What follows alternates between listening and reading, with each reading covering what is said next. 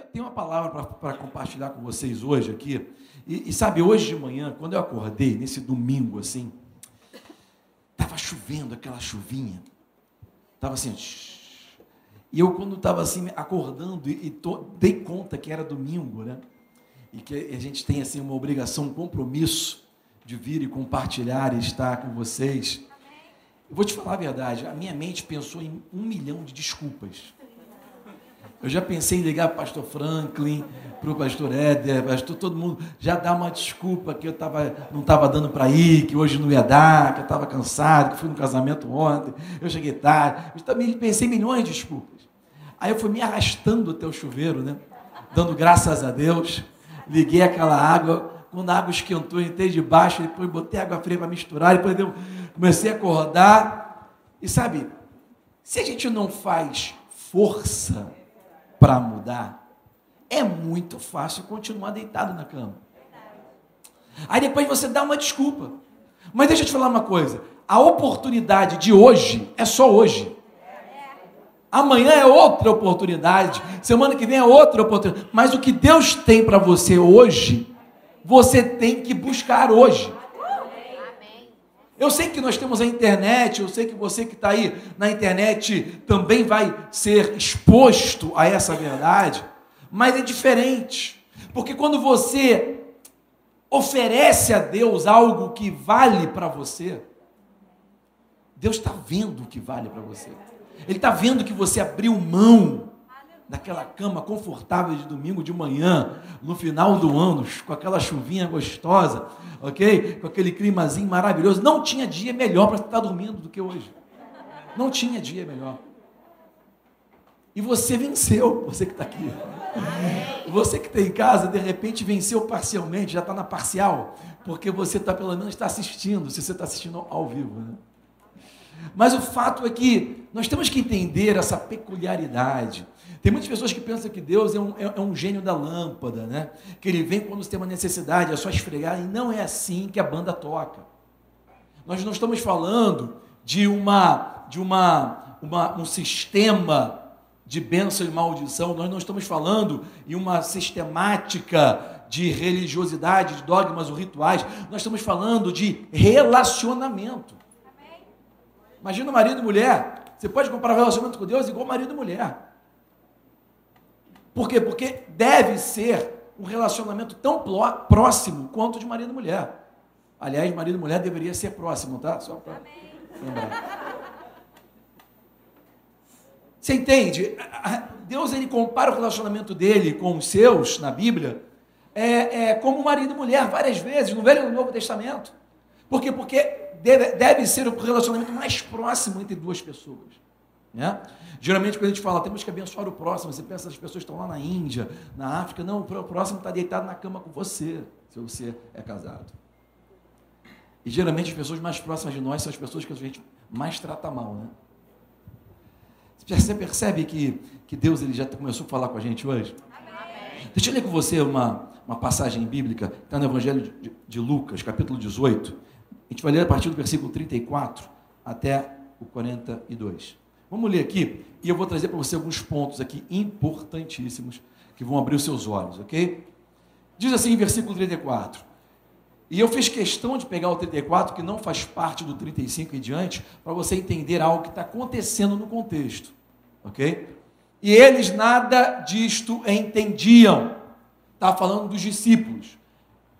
Esse versículo 34, ele está falando, descrevendo a respeito de algo que aconteceu antes que é, uma, que é um momento que a maioria de nós conhecemos, que é o momento daquele jovem rico, jovem mancebo, né? Que chegou, o rico mancebo que chegou até Jesus é, dizendo várias coisas e depois foi embora triste, porque não entendeu também.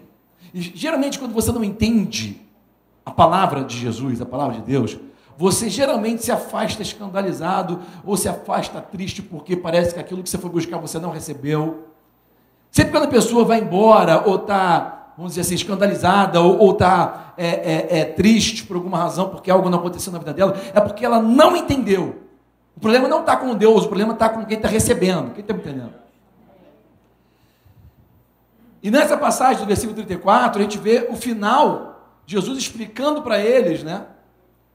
sobre o sistema, a metodologia do reino, e, e, e ainda assim a Bíblia diz: e eles não entenderam nada. Eles não estavam entendendo ainda. Tem momentos da nossa vida que a gente passa na igreja, mas a gente não está entendendo ainda. Sabe, no nosso relacionamento com Deus, o que Ele está falando, o que Ele está fazendo. Não entenderam, eles nada disso entenderam, e esta palavra lhes era encoberta. Você percebe, tem muita palavra que você já leu, que você pensa que sabe, mas a, a revelação ainda está encoberta.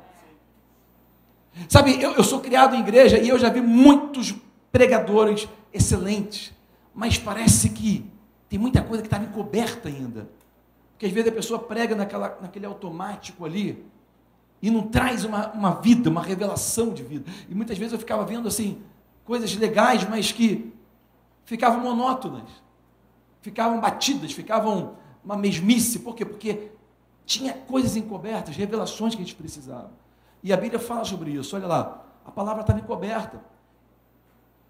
Não percebendo o que ele falava sobre Jesus, né? O que Jesus estava explicando. Aí vamos para o 35. Só o Micael falando glória a Deus aí. É. E aconteceu o quê? Chegando ele perto de Jericó, estava um cego assentado. Repete comigo, assentado. Junto do caminho, mendigando. Fala, mendigando. Beleza, vai para o 36. E ouvindo passar a multidão, ele perguntou: O que é isso? O que está acontecendo? 37. E disseram-lhe: Jesus, o Nazareno, está passando por aqui. Então ele clamou. Começa a clamar, gente, não é falar, é gritar mesmo, ok? Jesus, filho de Davi, tem misericórdia de mim. E os que iam passando começaram a repreendê-lo, né? Fala assim, ei, ou, oh, né? Oh, ei, sabe? Fica quieto. É, para de gritar. Fique calado. Mas enquanto o pessoal repreendia, a Bíblia diz que ele clamava mais alto. Filho de Davi, tem misericórdia de mim. Então Jesus, parando, repete comigo, parando. parando. Tem coisas que nós fazemos que faz Jesus parar. Quero que você veja isso. Tem coisas que nós fazemos que interrompe a agenda de Deus para voltar a atenção para nós. Pega isso hoje. Smith Wigglesworth dizia assim: há algo em relação à fé que faz Deus passar por um milhão de pessoas só para chegar até você. Tem muita gente que é cristão, que está na igreja, que anda com Cristo há 159 anos e que ainda não entendeu isso. A fé não é para todo mundo, é para quem quer, é para quem encontra, é para quem tem um, um encontro aquilo é revelado. Pega isso hoje, pensa nisso. Você do YouTube, escuta mais de uma vez. Parando, deu uma ordem. Traz ele aqui. Quando aquele cego chegou, Jesus fez uma pergunta. A pergunta de Jesus foi o seguinte: O que você quer que eu te faça? As perguntas de Jesus às vezes parecem ser tão óbvias que fica, fica na margem do ridículo, né? Mas, sabe, quando nós quando nós estamos buscando a Deus, parece que a gente a gente entra num mar de confusão, porque a gente quer tanta coisa. A gente parece que precisa de tanta coisa. Ah, é, você vai, vai, vai, vai fazer um jejum em consagração a Deus, mas parece que você inclui tanta coisa. Quando você para para pensar, você nem sabe mais o que você quer. Você não sabe se que você quer é de Deus, se não é de Deus, você, você quer, mas bota isso aqui também. É aquele lance que eu te falei no começo. A gente pensa que o nosso relacionamento com Deus é um gênio da lâmpada, e não é. Sacou? Jesus fez uma pergunta muito direta, muito específica. O que você quer que eu te faça? Preparado para Deus te perguntar isso? E ele respondeu: Senhor, que eu veja. É, porque a gente lê isso aí, a gente passa batido, mas se você parar para imaginar a cena, o cara é cego. Né? Está aqui, está aqui. Ah, o que, que você quer que eu te faça? Parece ridículo você perguntar para um cego o que você quer que eu te faça. Mas aquele homem tinha que falar. Porque quando Deus faz uma pergunta, Deus não faz uma pergunta para saber a resposta. Você não vai estar tá dando mais informação para Deus quando você responde. Quando Deus te faz uma pergunta, é porque Ele quer que você tenha consciência da resposta. Ele não está recebendo mais informação, Ele está te dando informação. Quem está vendo isso? Ele está certificando a você a informação. Você está vendo isso? Ele precisa que você fale. Quando você busca, ele precisa que você fale. Ele precisa que você veja. Ele precisa que você veja. Aquele cego falou que eu veja. E Jesus lhe disse: Vê, a tua fé te salvou. Repete comigo, visão. Eu estava vindo para cá e eu acabei gravando no, no story do Instagram o que eu ia falar aqui nessa manhã, bem rapidamente, enquanto estava dirigindo nessa ruazinha aqui, deserta aqui, sem nenhum perigo para as pessoas mais técnicas que gostam de falar, né? É, mostrando exatamente o título dessa mensagem. O título é o seguinte: Não confunda sobrevivência com sucesso. E rapidamente eu quero te mostrar isso. Muitas vezes a gente pensa a palavra sobrevivência como aquela pessoa que vai se arrastando durante a vida ou durante o ano, né? Você já imagina logo o ano 2020, que você se arrastou para pagar a conta, né? No meio de todas as, as más notícias, você chegou até aqui, né? Mas sobrevivência não tem nada a ver com isso. Sobrevivência, na verdade, implica na ideia da pessoa que pode até ter muito conforto, dinheiro, etc., mas ela está sempre mendigando ela está sempre vivendo à margem da sua disfuncionalidade. É aquela pessoa que está acomodada com a disfunção da sua vida. Ela vai sobrevivendo. Você vai ver, calma. A pessoa de sucesso não é aquela que tem um bilhão de reais na conta. A pessoa de sucesso é aquela que descobre o propósito, que superou a sua própria disfuncionalidade, que conseguiu acordar no domingo de manhã com uma manhãzinha chuvosa e sair de casa. Estou dando só um exemplo aqui. Então vamos lá. Quero te mostrar alguns pontos, porque isso aqui vai fazer você ver. E a fé daquele homem o fez ver. E a sua fé hoje sendo desenvolvida, alimentada, vai te fazer ver coisas em sua vida. Vai fazer você ver e vai tirar a disfuncionalidade que está te prendendo. Ponto número um: acesso não garante mudança. Olha que interessante. Você ter acesso a Deus não garante que a sua vida vai mudar você receber Jesus como Senhor e for, for feita uma nova criação dentro do seu interior, uma nova criatura nasceu, as coisas velhas passaram, tudo se fez novo no seu interior, essa é a vida mais abundante, a natureza de Deus, Zoe the God kind of life, ok? O tipo de vida de Deus que entra no teu interior, isso te dá acesso. Você entra no hall de entrada do reino de Deus, mas não faz a sua vida mudar.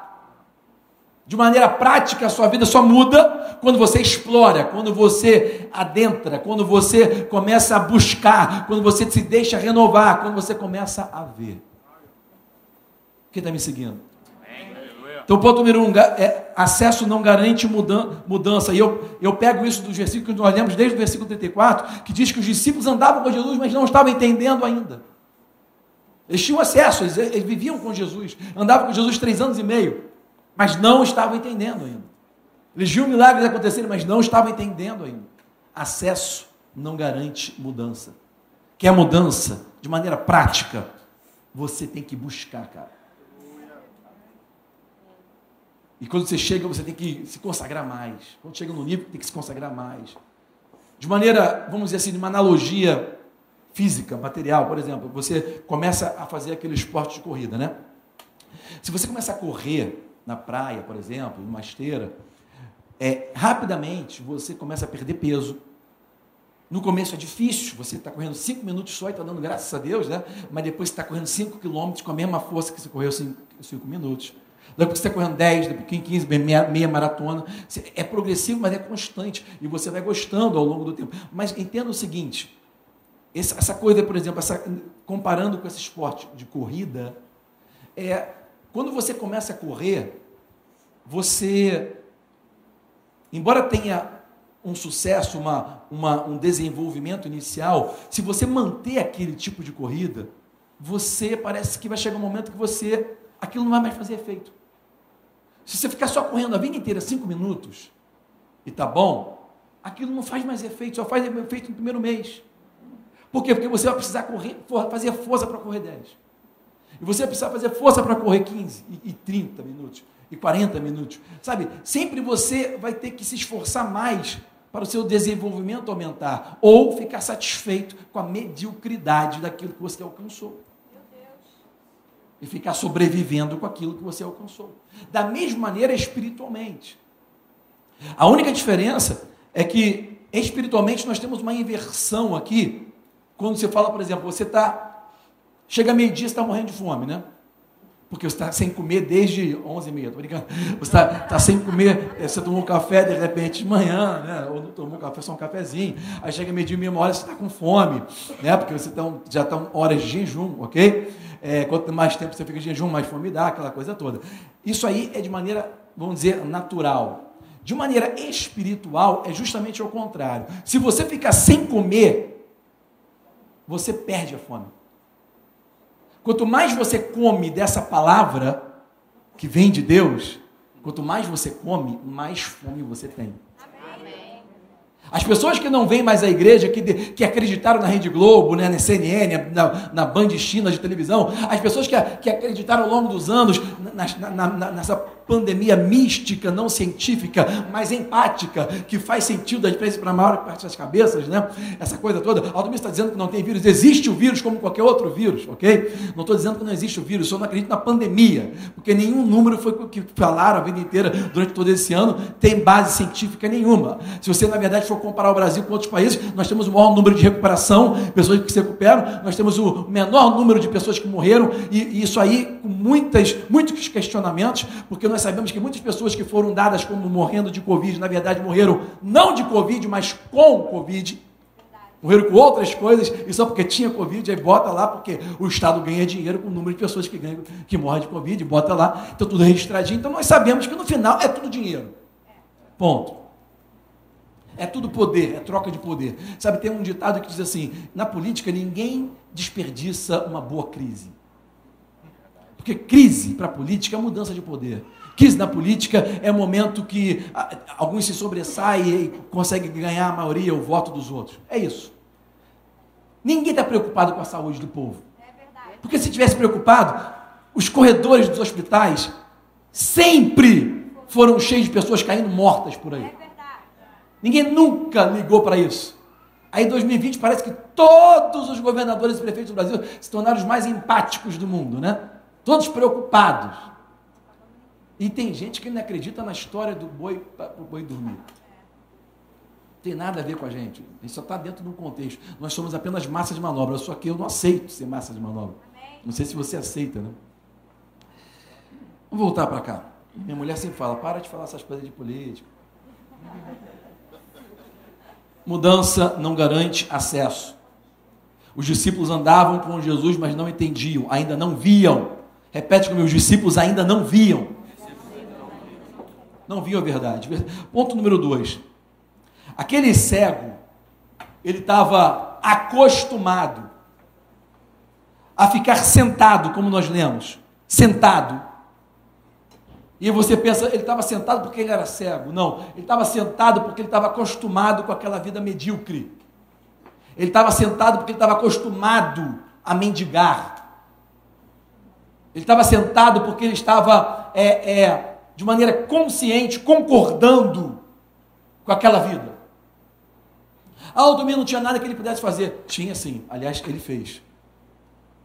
Sempre quando eu paro aqui no Rio de Janeiro, nesses sinais que tem no Rio de Janeiro, né, esse ano então aumentou mais ainda, porque o estado do Rio de Janeiro ele está desgovernado já há algum tempo, né? Nós temos, sei lá, o milésimo governador que foi preso, né? E, então, é, o estado está desgovernado, está sempre com os vices aí que só está querendo cumprir o mandato, né? E você para no, no, sinal aqui no Rio de Janeiro, nessa região que a gente mora aqui, é um monte de, de, de jovenzinhos, crianças pedindo dinheiro, né? Às vezes a mulher com uma criança, mesmo debaixo de chuva, pedindo dinheiro. Né? E, e eu, eu, ano passado, eu dava dinheiro para essas pessoas, eu comecei a entender a verdade, né? Que aquilo ali, na verdade, é, aquilo ali é uma, é uma, é uma empresa.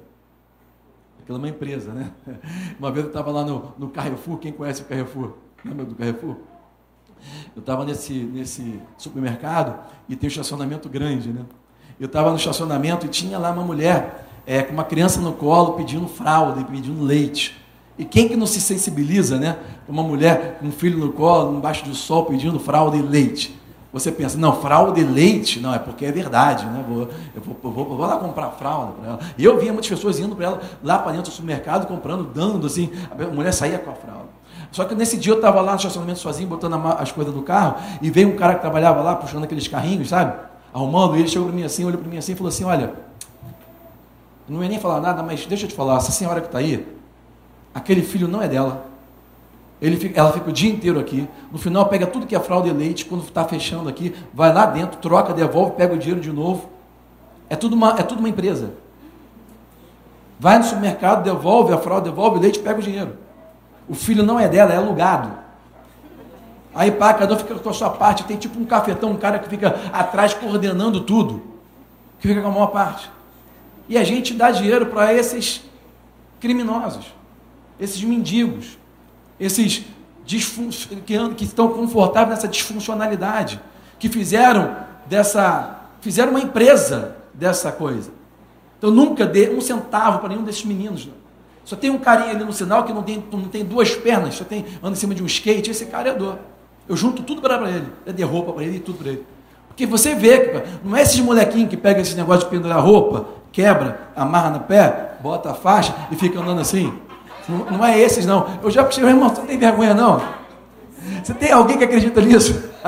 tem, tem semana que está aqui a faixa, né? Tem semana que está no braço. Amarra o braço, fica assim. Né? Então, isso aí, desde que o mundo, o mundo existe. Só que aqui no Rio de Janeiro não é profissional, né? Então, ponto número dois. Aquele, aquele mendigo, ele estava sentado mendigando. Deixa eu te mostrar isso. O que está errado na tua vida tem a tendência a desenvolver. Escuta, você tem que entender isso. O que está errado na sua vida tem a tendência de se desenvolver. Isso não é bom ser ruim, escuta. O que está errado na nossa vida, isso aí a, a, a, a física chama esse estudo do estudo da dinâmica da entropia, né? Onde tudo vai piorando. O que está errado em nossa vida tem a tendência de se desenvolver. Se você acostuma, permite aquilo que está errado ficar, vai ficar cada vez mais errado. Vou te dar um exemplo. O cego estava, ele tinha criado um sistema de sobrevivência em cima de uma vida disfuncional. Ele usava aquilo que ele não tinha, que era a visão, para criar um sistema de, de, de, de dependência, de, de mendigaria. Quem tá, quer quem está vendo isso? Tem alguém vendo isso? Não? É, o cego via isso. O cego criou, pegou o que ele não tinha e transformou num sistema de sobrevivência disfuncional. E ele até pensava que isso era sucesso na vida dele. Porque um cego que fica mendigando e consegue no final do dia um bom dinheiro é sucesso. E muitas vezes você pensa que está tendo sucesso com a disfuncionalidade da sua vida. E você consegue desenvolver um sistema onde a disfuncionalidade ela se aprimora a ponto de você imaginar que mesmo com aquela disfunção você tem sucesso. Deus está querendo te mostrar hoje que isso precisa ser quebrado na sua vida. Você precisa ver que esse sistema de sobrevivência é disfuncional e não é um sucesso, por mais que você possa medir e achar que é. Eu sei que está um pouco mais profunda a palavra hoje, eu sei que nem todo mundo vai alcançar de uma vez só.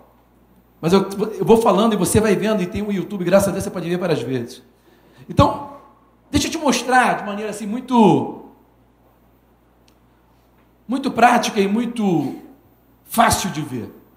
Sabe aquela porta que você tem em casa?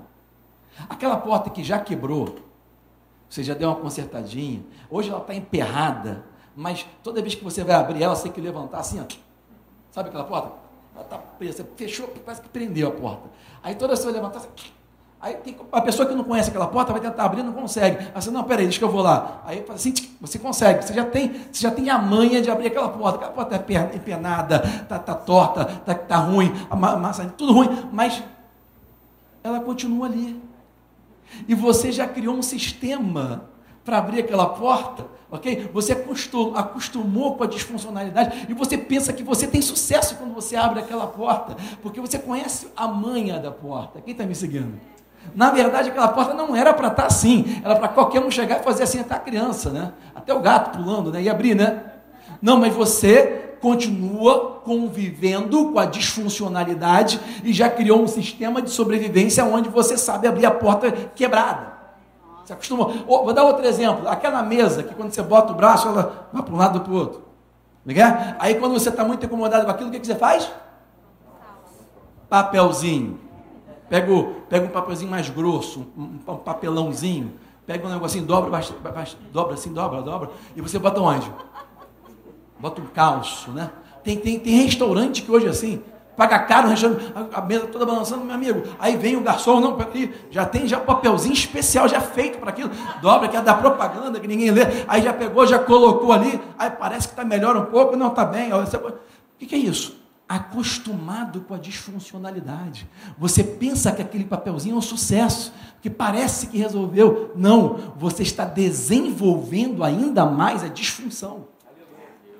Você está criando uma sistemática de sucesso em cima de uma disfunção. Você não está resolvendo o problema. Quem está vendo isso? Está conseguindo enxergar isso agora? Esse é o ponto número dois, hein? Então vamos lá está extraindo dessa, dessa passagem. O cara estava sentado mendigando, ele, ele desenvolveu um sistema de sobrevivência em cima daquilo que ele não tinha. Ponto número 3. Quando você começa a fazer a coisa certa, a Bíblia diz que aquele, aquele cego ele começou a gritar. Clamar é gritar, ok? Eu não sei se você já orou assim na sua vida. Eu já orei várias vezes assim na minha vida. Gritar mesmo. Já orei de maneira coletiva e já orei em particular. Porque tem horas que não adianta, você não adianta mais você ficar, Pai, nome de Jesus, abençoa, Senhor, dedicado a minha vida, Pai, perdoa meus pecados. Não adianta mais. Tem hora que você tem que gritar. Não é para Deus, não é porque Deus é surdo. É para você mesmo. Você tem que gritar para você mesmo acordar. Você tem que gritar para a tua fé mesmo sair para fora. Você tem que gritar para romper essa, essa disfuncionalidade, essa mesmice, essa, essa conformidade que você tem com o mundo ou com as coisas que você está vivendo. Você está entendendo o que eu estou falando? De vez em quando você tem que dar um glória a Deus bem alto mesmo, para poder receber alguma coisa dentro da igreja. Tem hora que você tem que romper de alguma maneira. Aquele, aquele, aquele cego ele começou a gritar. Ele começou a gritar. Jesus, filho de Davi. Ele, ele fez uma coisa inesperada. Ele, na verdade, estava agora se movendo para fazer algo certo. Agora, olha que interessante que a gente vê nesse ponto. As pessoas elas vão ficar incomodadas se você fizer o que é certo. Porque enquanto ele estava vivendo na mediocridade dele lá, ajuda aí. Todo mundo ok, ok, ok, tá, tá tudo legal. As pessoas elas concordam com a sua disfuncionalidade. As pessoas têm a tendência de passar a mão na cabecinha do disfuncional. Não, não tem era na sociedade, ok? Pior do que essa que a gente está vivendo, onde as pessoas estão louvando a disfuncionalidade, onde as minorias disfuncionais parecem que fazem mais barulho, parece que tem, tem, mais, mais, é, é, tem mais direito do que a maioria, que é mais normal. E a pessoa não entende que democracia é a vontade da maioria. E a gente insiste em dizer que democracia tem que incluir a minoria. Não, na democracia a minoria tem que participar e aceitar o que a maioria decidiu. Aleluia! Senão não é democracia. Democracia, todo mundo tem um voto. Todo mundo. Aí você tem um universo de 500 pessoas. Aí você bota 590 decidiram para ir para a direita. 10 para a esquerda. Aquela 10 barulhenta. Aquela 10 que vai lá. E bota cartaz. E, e pinta cabelo. E faz isso aqui. Aí todo mundo tem que ir atrás das 10? Não. As 10, meu filho, cala a boca. Entra aqui no fluxo. Uma democracia. A maioria, a maioria decidiu. Você é voto vencido. Então vamos arrumar uma maneira de roubar os votos. É, não vou entrar em política, não, tipo lá. Quando você começa a fazer o que é certo, as pessoas vão ficar incomodadas.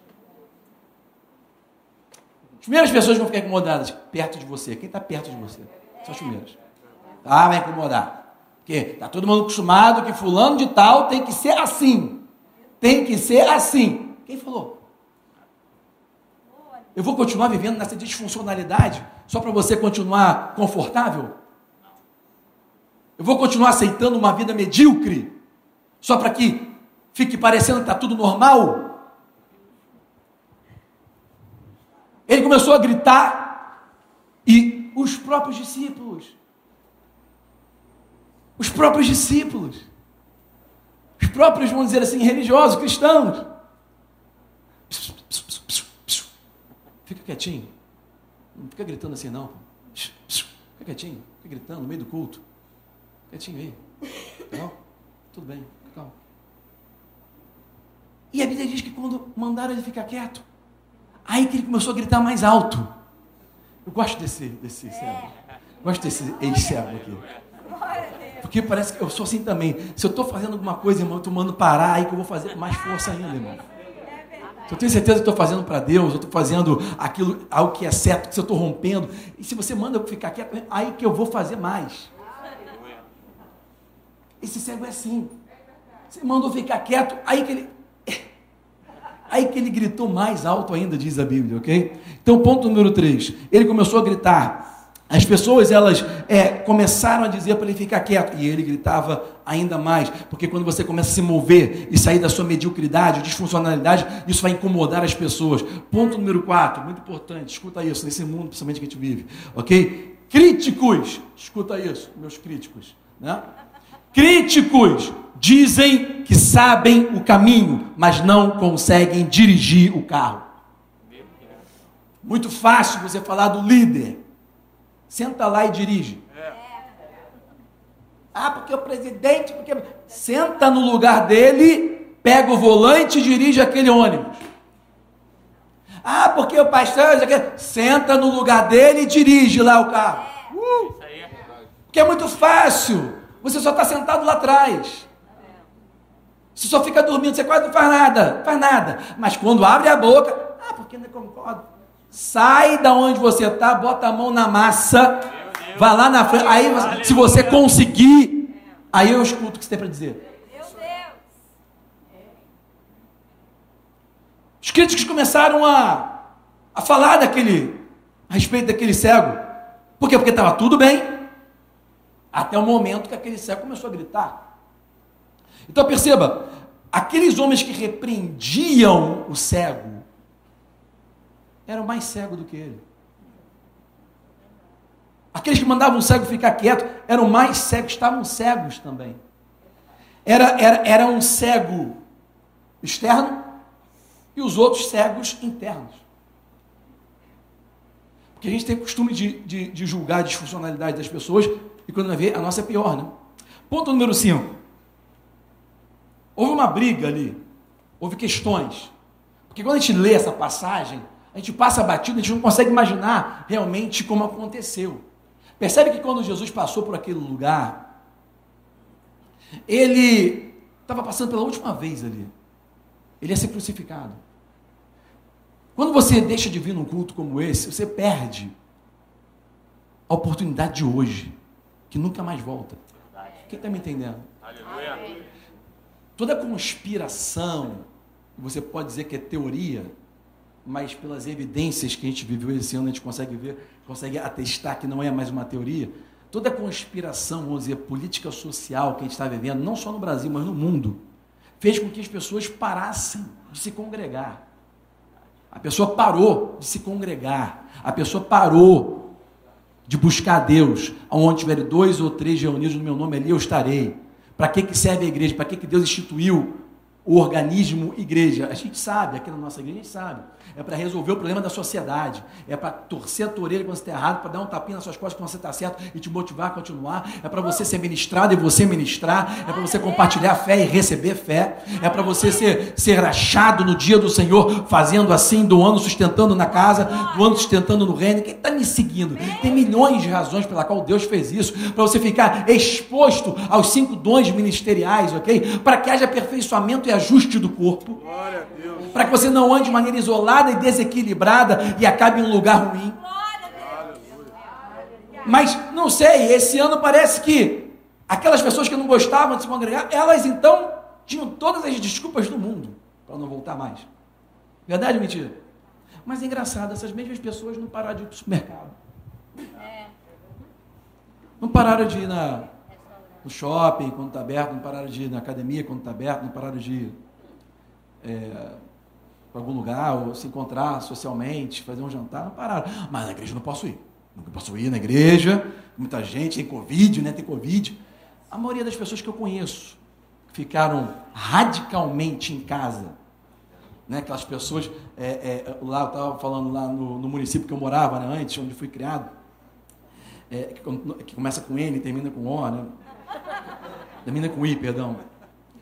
É, é um, é um município tão socialista, tão comunista, é uma cabeça tão comum.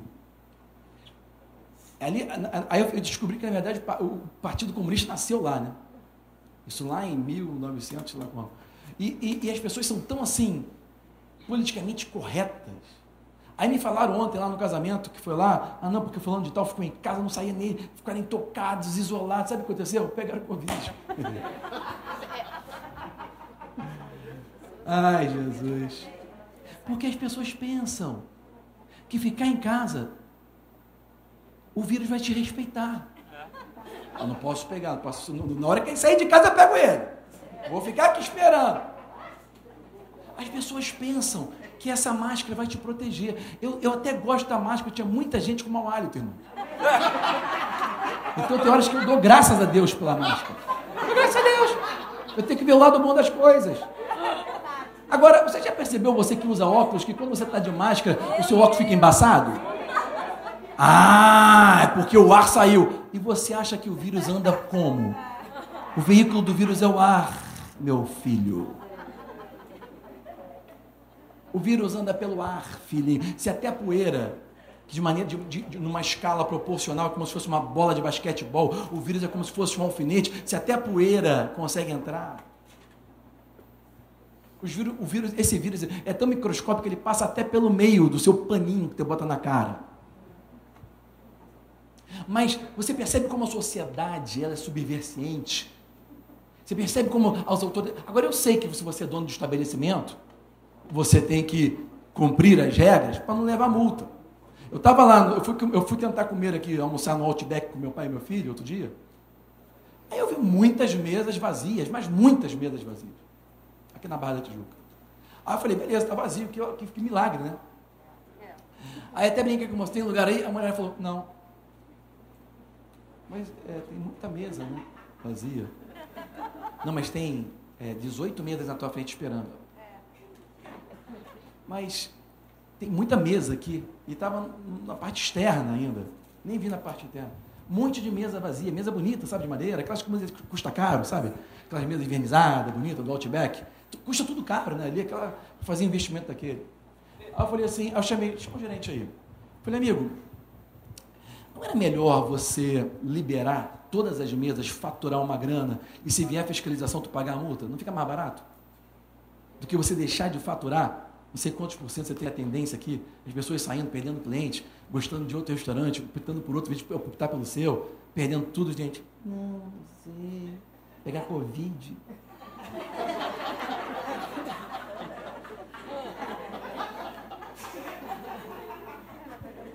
Beleza, vou para outro restaurante. Não sei, não faz muito sentido na minha cabeça. Não sei se se faz na tua cabeça. É, vamos lá. Quem achou uma esposa, boa coisa achou. Volta para cá, ponto número 5.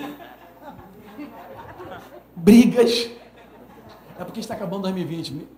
Não me julguem, ok? É, brigas são sinais. Você imagina o que aconteceu com aquele céu quando começou a se movimentar. Quando você começa a se movimentar, quando você começa a sair da sua disfuncionalidade, quando você fala, para tudo, vou consertar essa mesa, vou consertar, vai dar briga, não mexe, deixa aí, ok? Brigas são sinais de que ambos estão errados. Está todo mundo errado. Porque quando uma disfunção encontra outra disfunção, elas brigam. Ou seja, o nome disso é casamento. Quem está me seguindo? É uma disfunção encontrando outra. Então, quando você vê briga, é sinal de duas disfunções. Um tempo atrás, eu até ministrei aqui dizendo assim: olha, é, é, como é que eu falei? É, quando você vê um tolo, quando você vê duas pessoas brigando, é porque são duas pessoas que são tolas. Um tolo, um tolo brigando com o outro é prova de que os dois são, uma coisa assim. Bom, o fato é que aquele cego, ele não entrou na discussão. Enquanto mais mandava ele ficar quieto, ele não estava nem aí, filho.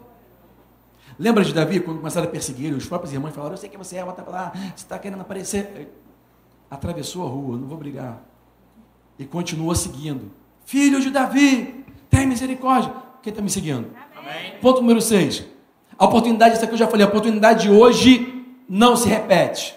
Guarda isso. Sempre quando você estiver acordando de manhã, não quiser vir para a igreja, não quiser fazer algo para Deus, não quiser se exercitar, não quiser é, ter a, a, iniciativa de fazer algo, ok? Não quiser é, aplicar, é, se aplicar em alguma coisa, lembre-se disso, a oportunidade de hoje não vai se repetir. Hoje é só hoje. Jesus ele estava indo em direção a Jerusalém pela última vez quando ele passou por ali. Ele não ia passar mais por ali. Existe algo sobre você aproveitar o que Deus tem para você hoje que não vai se repetir de novo algo que Deus está te dando hoje. Eu até brinquei, eu falei, mas é verdade. Eu falei no grupo aqui de, de WhatsApp do pessoal que trabalha aqui no departamento de Creative aqui da igreja. Eu falei assim: eu peço uma bênção especial para vocês, Creatives, no dia de hoje. Porque hoje estava especialmente gostoso de ficar dormindo até tarde. E eles são os primeiros que chegam aqui para arrumar a casa, o pessoal do louvor também para arrumar tudo. Uma bênção especial, porque quando te custa muito, cara, quando dói mais, quando é mais difícil, Deus ele vai te honrar mais. Amém, Amém gente? Ponto número 7. Aquele cego, ele estava sentado ali todos os dias. Escuta isso. Ele estava sentado ali todos os dias até Jesus passar. Quero que você veja isso. Aquele cego ele estava sentado. Repete comigo, sentado. sentado. Todos os dias. Até Jesus passar. Você tem que ver isso. Quando disseram para ele que o Nazareno estava passando, aquele que era chamado Jesus, ele se levantou. Você tem que ver, cara. Escuta. A sua cegueira tem que cair hoje ele estava sentado até o dia que Jesus passou por ali. Em outras palavras, o que eu estou querendo te falar é o seguinte: nesse relacionamento que você está cultivando com Deus, entenda que o próximo passo tem que ser dado por você. O próximo passo tem que ser dado por você. Jesus está passando, o próximo passo tem que ser dado por você. A gente pensa no nosso relacionamento com Deus que as coisas caem na nossa cabeça de paraquedas. A gente pensa porque a gente foi mal ensinado, ok? De que quando você recebe Jesus como Senhor de sua vida, tudo vai se fazer novo, o Espírito Santo vai fazer todas as coisas. Não, não, não. A vida com Deus é sempre uma cooperação. E entenda, se você avançou até aqui, para você ter mais um avanço, você vai ter que dar o próximo passo. Você vai ter que se levantar da onde você está sentado. E sentado conota na ideia de que você está confortável. Amém, gente?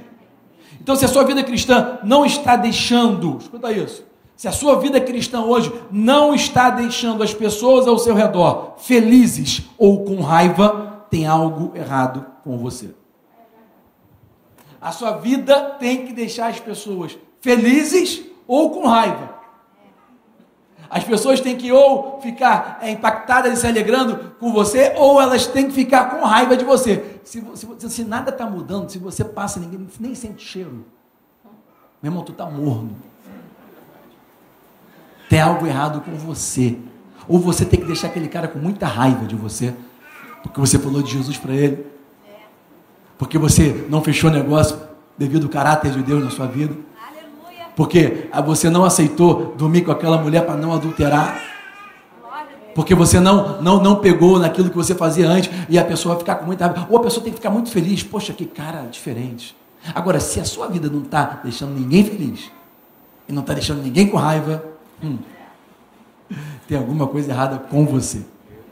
Se aquele homem continuar sentadinho, se aquele cego continuar sentadinho, da maneira que ele sempre ficou, ninguém ia perceber mudança, nada, parecia que estava tudo. Não, ia estar tá continuando alguma coisa errada na vida dele, porque aquela sobrevivência era uma maneira disfuncional, um sistema disfuncional de viver. Amém, gente? Amém. Ponto número 8. O cego. Dá glória a Deus aí, Micael, me ajuda aí. O cego meu, meu sobrinho de seis meses, é o único da, da glória a Deus, amém? Gritando sem parar. E não usa máscara, é do meu time, glória a Deus. O cego não tinha vista. Escuta isso. Cego não tinha vista. Olha para mim. O cego não tinha vista. Mas ele ouvia e falava. Não é porque você é cego que você não está ouvindo e não pode falar. Escuta. O que impede a mudança na sua vida não é o que te falta, mas é o que você tem e não usa. Aquele homem estava sentado, porque não enxergava, mas ele tinha outros sentidos. Ele podia falar, ele podia ouvir, ele podia tocar, ele podia sentir. Mas parecia que ele não usava nada. Mas um dia ele decidiu se levantar e não usar mais aquilo que ele não tinha como desculpa para não fazer o que ele podia fazer. Ele parou de usar a sua disfuncionalidade da visão e começou a usar o que ele tinha. E a Bíblia começou a falar, a Bíblia deixa registrado, e ele gritava: gritava com a boca, com a voz, porque ele ouviu que Jesus o Nazareno passou. Então ele se levantou, ele usou a sua audição e usou a sua voz para mudar e não ficou, ah, eu não consigo enxergar, vou ficar quietinho aqui. Para de usar o que você não tem para não fazer o que você pode fazer com o que você tem. Se você tem alguma coisa, faz, usa isso. Esquece o que você não tem e usa o que você tem. É isso que vai provocar a mudança na tua vida. Pode dar salva de palma aí, dá um grito aí, irmão.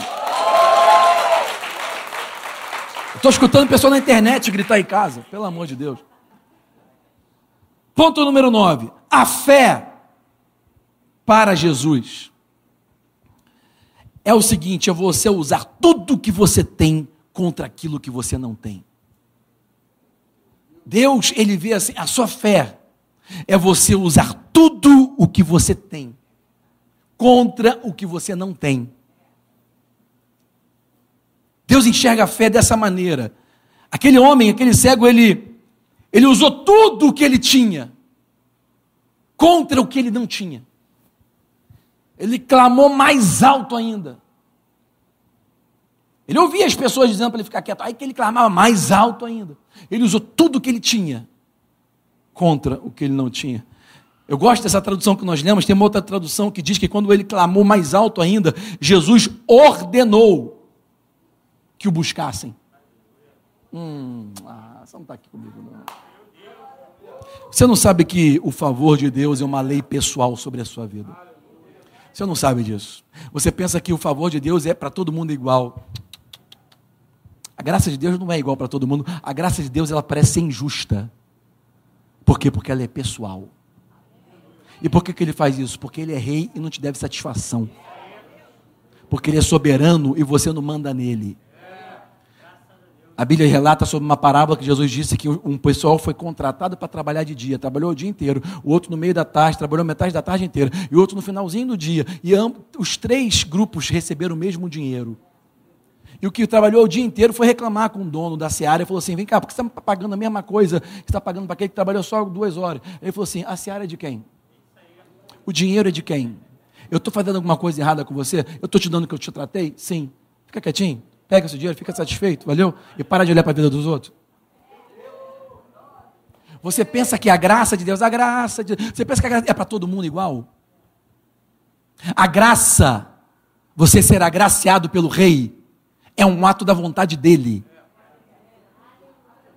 E quanto mais você caminha junto dele, e a gente vê isso no Velho Testamento como um exemplo. Quando você caminha servindo ao Deus, ele vai te perguntar o que você quer. Quando você vê o próprio Jesus falando assim, a Bíblia fala que ele parou. Hum, hum, hum. Ele parou. O clamor daquele homem, quando ele levantou da sua disfuncionalidade e usou tudo que ele tinha contra o que ele não tinha, fez Jesus parar. Não é aquela coisa, eu creio em Deus, quando Deus quiser, eu creio nele. Deus quiser, vai mandar o dinheiro. Deus quiser, vai mandar varoa. Meu irmão, se, se tu continuar fedorento do jeito que você está, com essa cara que chupou limão, nunca vai vir varoa nenhuma. Se tu não botar o teu currículo tudo quanto é lugar e sair atrás, começar a correr atrás do seu, nunca vai vir negócio nenhum. É por isso que o ímpio está prosperando e o cristão tá, continua chorando é, miséria, igual aquele cego sentado, esperando que um dia, quando Deus quiser. Nenhuma, nenhuma promessa, nenhuma profecia acontece sozinha. De doze tribos, só duas entraram na terra prometida. Os outros dez, das outras dez tribos, não entraram. Porque promessa não acontece sozinha, não cai na tua cabeça. O gigante não vai desfalecer na tua frente de, de, de pressão alta, vai desmaiar. Não vai. Você tem que conquistar ele. Veja isso. Jesus ordenou que o buscassem. Naquela hora o rei ia dar uma, um favor pessoal. Deus, eu acho engraçado isso. Isso aqui não está aqui em vão, gente. Você tem que ver os detalhes. Deus está no detalhe. Jesus está andando sua, com a sua vestimenta e os discípulos andando ao redor. E tem um barulho lá atrás. Filho de Davi! Filho Davi! Gritando. Ele está ouvindo, está deixando, está continuando andando. E, e, e, os discípulos atrás, assim, lá, aqueles que ficam atrás, né? Judas, Natanael, aqueles que ficam sentados lá atrás, sabe? Ei, ei, pss, fica quieto aí, Siqueira Júnior, pss, pss, todo mundo lá atrás, quietinho, fica quieto. E ele gritava mais alto ainda. De repente, o rei, Jesus, ele para. E que, olha o que, que ele faz. Ordenou para que, para que o buscasse e o trouxessem. Você não viu, se você tivesse visto. Você pensa que viu, você não viu. Se não está cego, mas eu vou tirar essa cegueira. Escuta isso. Jesus está andando. O cara está gritando lá atrás. O pessoal está mandando ele calar a boca. Jesus para aqui. E fala assim: Traz ele aqui.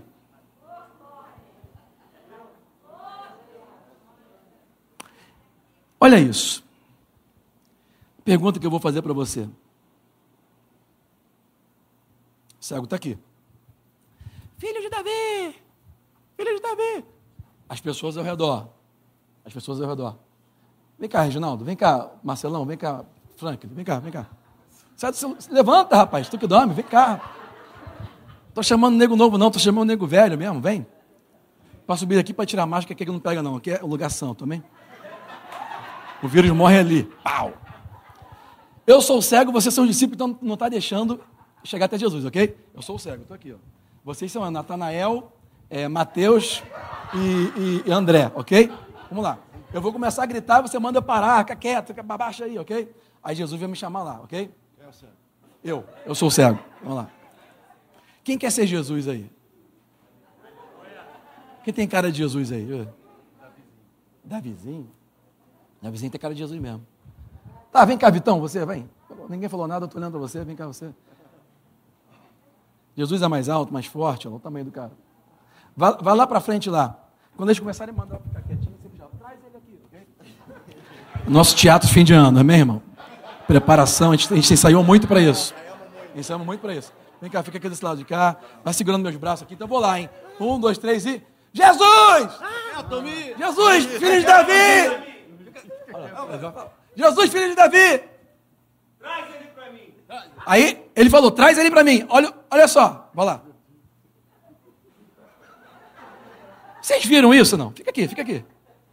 Aqueles homens que queriam me parar, aqueles homens que queriam me fazer eu ficar sentado, aqueles homens que queriam que eu ficasse na mediocridade da minha vida, quando Jesus chamou e deu uma ordem, Deus usou os homens que queriam me parar para me trazer até o meu propósito. Quem está vendo isso hoje? Valeu, gente. Saiu muito para isso. Você não está enxergando. Deus, ele parou e ordenou: traz ele aqui. Quem estava mandando ele ficar quieto foi aquele que Deus usou para trazer ele até o propósito, até o milagre, até o sucesso, gente.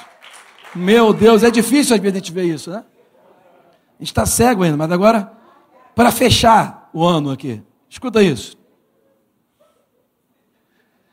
Meu Deus, Jesus perguntou para aquele homem, a pergunta, muito doida. Perguntou para o cego: O que você quer que eu te faça? E o cego respondeu: Eu quero ver. Cadê Marquinho, Filipão?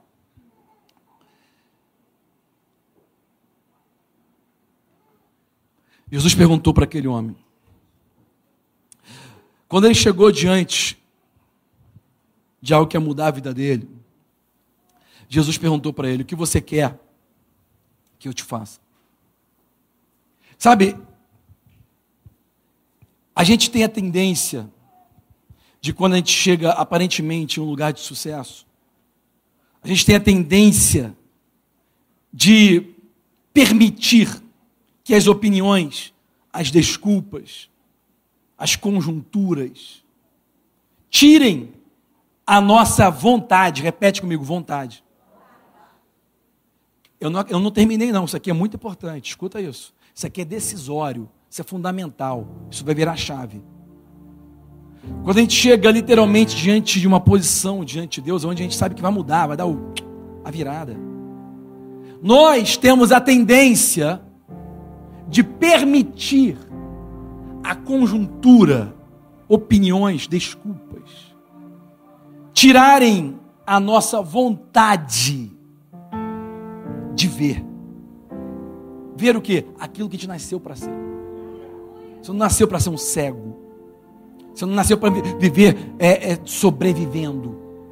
Você não nasceu para ficar botando o calço embaixo da mesa é, que está quebrada ou levantando a porta que está emperrada. Você não nasceu, a, a sua vida não foi feita para ficar assim.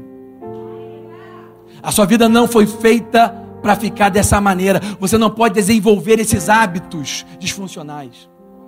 Quando a gente chega nesse momento, a gente tem essa, essa, essa tendência, porque a gente acha que já alcançou, né? Estou diante de Jesus. Aí você tem a tendência de ouvir pessoas assim, porque todo mundo, todo mundo escutou a pergunta: o que você quer que eu te faça? Ele podia ter perguntado, ele podia ter falado assim, Senhor, quero uma oferta aí, pelo menos de milzinho, né? Para fechar o ano.